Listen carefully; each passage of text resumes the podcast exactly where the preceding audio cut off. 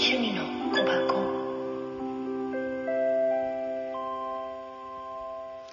こんばんは。こんにちは。おはようございます。さて、どれかなみさきです。ゲストは、ドルチェです。どうも。どうもどうも。あのさ、ほんと1回目のところでさ、話し込んで、込みそうになったけど、あのね、うん私に買ってきた本がさ、数比ができて、人生の9の波うん。と、あと、ライフフローチャートっていうのがあるんだよ。うん。で、人生の波の計算はうん、9の波の計算は、まあ、2023年の自分の誕生日。うん。今年。そう。を足していくの。うん。うん。で、ほら、二桁になったらまた、足せばいいわけじゃん。で、それを足し、あの、それが、その、数値なのね。うん。うん。ドルチェやってみと、私の、2023年はやってないけど、うん。私のナンバーは、えっ、と、22なので、22。うん。となると、マスターナンバーっていうか、826。えっ、ー、と、26の人は、えっ、ー、とね、大波乱の安定期の大波乱、嵐の時期っていうのが出てるね。あ、今年が？そう。あの今年で計算してないや。あの今年を足して、今年を。あのそうすると変わるから、22年までいっちゃうとそうなっちゃう。うん。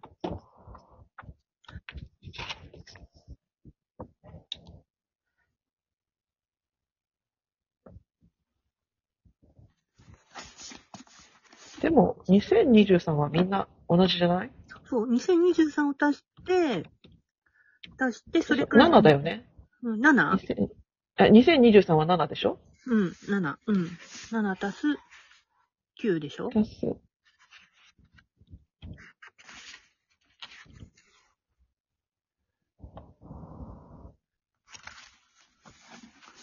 うん。あ、これ1個ずつ足すんだっけ？そう。じゃあ、そっか。こっちか。そう。そう2012すると、12か。か。12はないから、それが3になる。3だね。3だね。で今年の運勢3。3。で、あの、芽が出る、今日私朝出したやつが、これなんだよ。芽が出る時期で、一心一体の中から新たな芽が出てくる楽しみな一年。想像の時期になってて、ただ注意してなきゃいけないことがある。うん。骨折りゾーンのくたびれ儲けになっちゃう可能性があるから、気をつけること。今年の私ね。そう。で、流れをちゃんと巡ってくるから心配する必要はないんだけど、結果的にはね。うん。うん。だ方向性を見失っちゃうから、それだけは気をつけててってこと。方向性見失うのか。で、生活面としても、あの、遊びや趣味の分野でのエネルギーが高まる時期だけど、習い事などに力を入れて、アクティブにクリエイティブな分野がおすすめ。だよってことね。うん。仕事はビビジネス面にあた、特に新しい分野に目移りしやすくなる。よく調べて、もせずにやっちゃうとダメだよってこと。うん。うん。だから、まあ、他のビジネスに行く気はないんで。そう。で、甘い話に乗らないことあんまりね。うん。ってことね。で、交友関係は、交友関係はやっぱ広がる。ただトラブルに乗り越えないといけない時もあるよって。で、フローチャートいくね。ライフフローチャート。はい。で、えっ、ー、と、今3だから、えっ、ー、と、3の、えっ、ー、と、ドルチェ？一応、あの、はい年代的に言うと、いくつぐらいになる？うん、それは言わない。言わない？あのね、とりあえず、第三的に、私より上だっけ？下だっけ？うん、それも言わない。言わない？う。うんん。で、一応ね、あのー波的なこと言うと、3は、永遠の少女、永遠の少年を貫こう。想像力を活かしてエンターテイナーとして人生を遊びに尽くそう。ほっていう、ね、ものがあるんだけど、運命数は。うんで、一応、言っとくと、運命期なのね、今。う。でもそれ今年なんだよね。うん。今ね。うんうん今、運命期で、ステージが一応4、5、6とある。まあ、それでいくと、4は土台作りの時期。5は自分探しの人生の転機。6は仲間と家族の見直しの時期。ってなる。うん。で、宿命の27年間を終えて運命期に入ったっていう、ライフパートナー、周期が大事な時期。人生の全体の土台を作ること。基礎を固めること。講師と忙しく人生で一番しんどい時期になってしまってるけど、無理、無理なね、あがきをね、しないように小さ、人生の実りが小さくなっちゃうよっていうのと、今私は第5ステージだもんで、自分探し、人生の転機っていうのがあって、ある程度社会の中で自分の世界に確立しているとき、自分自身を見つめ直す時期、仕事や暮らしも一段落。自分の内側に関心を向くってことになるのね。中途半端や諦めや妥協は禁物な時なのね、今。として。第5ステージは。うん。で、第6は仲間と家族の見直し。家族との関係を見直さざるを得なくなっちゃう時がある。死別、相続、介護、同居、子の独立、離婚など、両親や兄弟の夫婦や子供との関係も大きく変わる時期。家族のありきでなく、自分ありきにしないと、ね、無理だよって血縁を超えた新しい仲間とのつながりが鍵になるって。ま、その、この三つだね。この運命期。うんうん。こんな感じ。うん。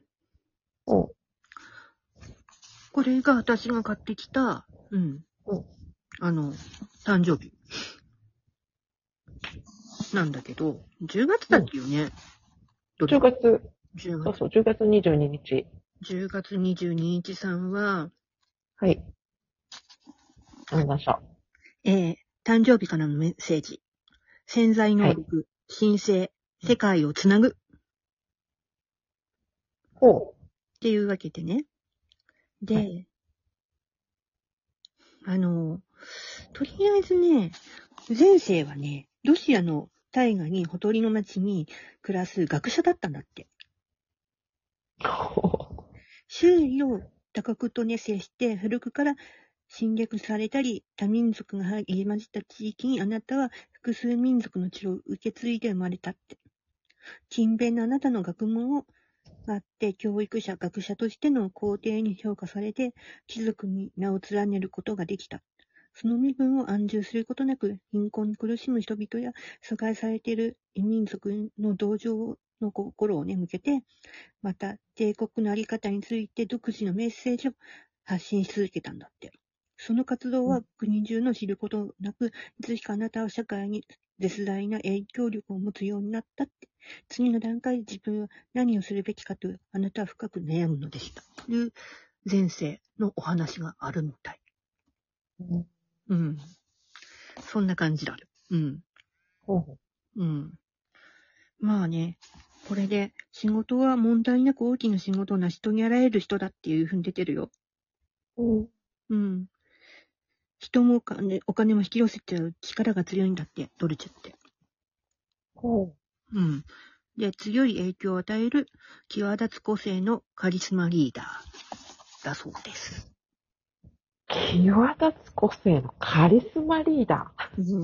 うん。ー。重複して言っちゃうな。うん。自覚はないけれども。うん。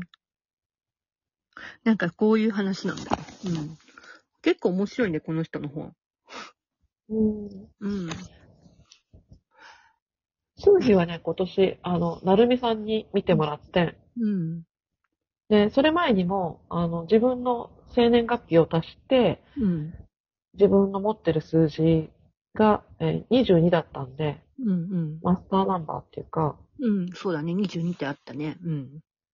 あの、一桁にしない数字？うんうん。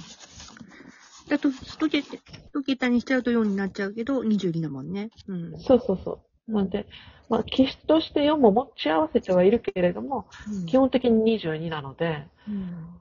まあうん、ごく稀な、なんだろう、そういう役割を持っているというか。そうだね。しかも、これってね、注意すべき点が、かなり変人だと自分で認めることが大切で、高すぎる理想に胸をね、秘めているため、単なるね、無双化に見られちゃうから気をつけてって。はーい。うん。そんな感じ。うわこんな感じで。はい。あ、もう時間だね。うん。本当に面白いよね。ね。うん。じゃあ知らなかった世界ってのは面白いよね。ほんと知らなかった世界面白い。じゃあ、その次行ってみる？はいはい。うん。じゃあ行こう。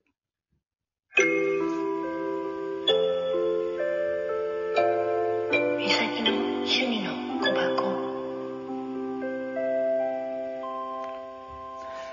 みさきと、なるちでした。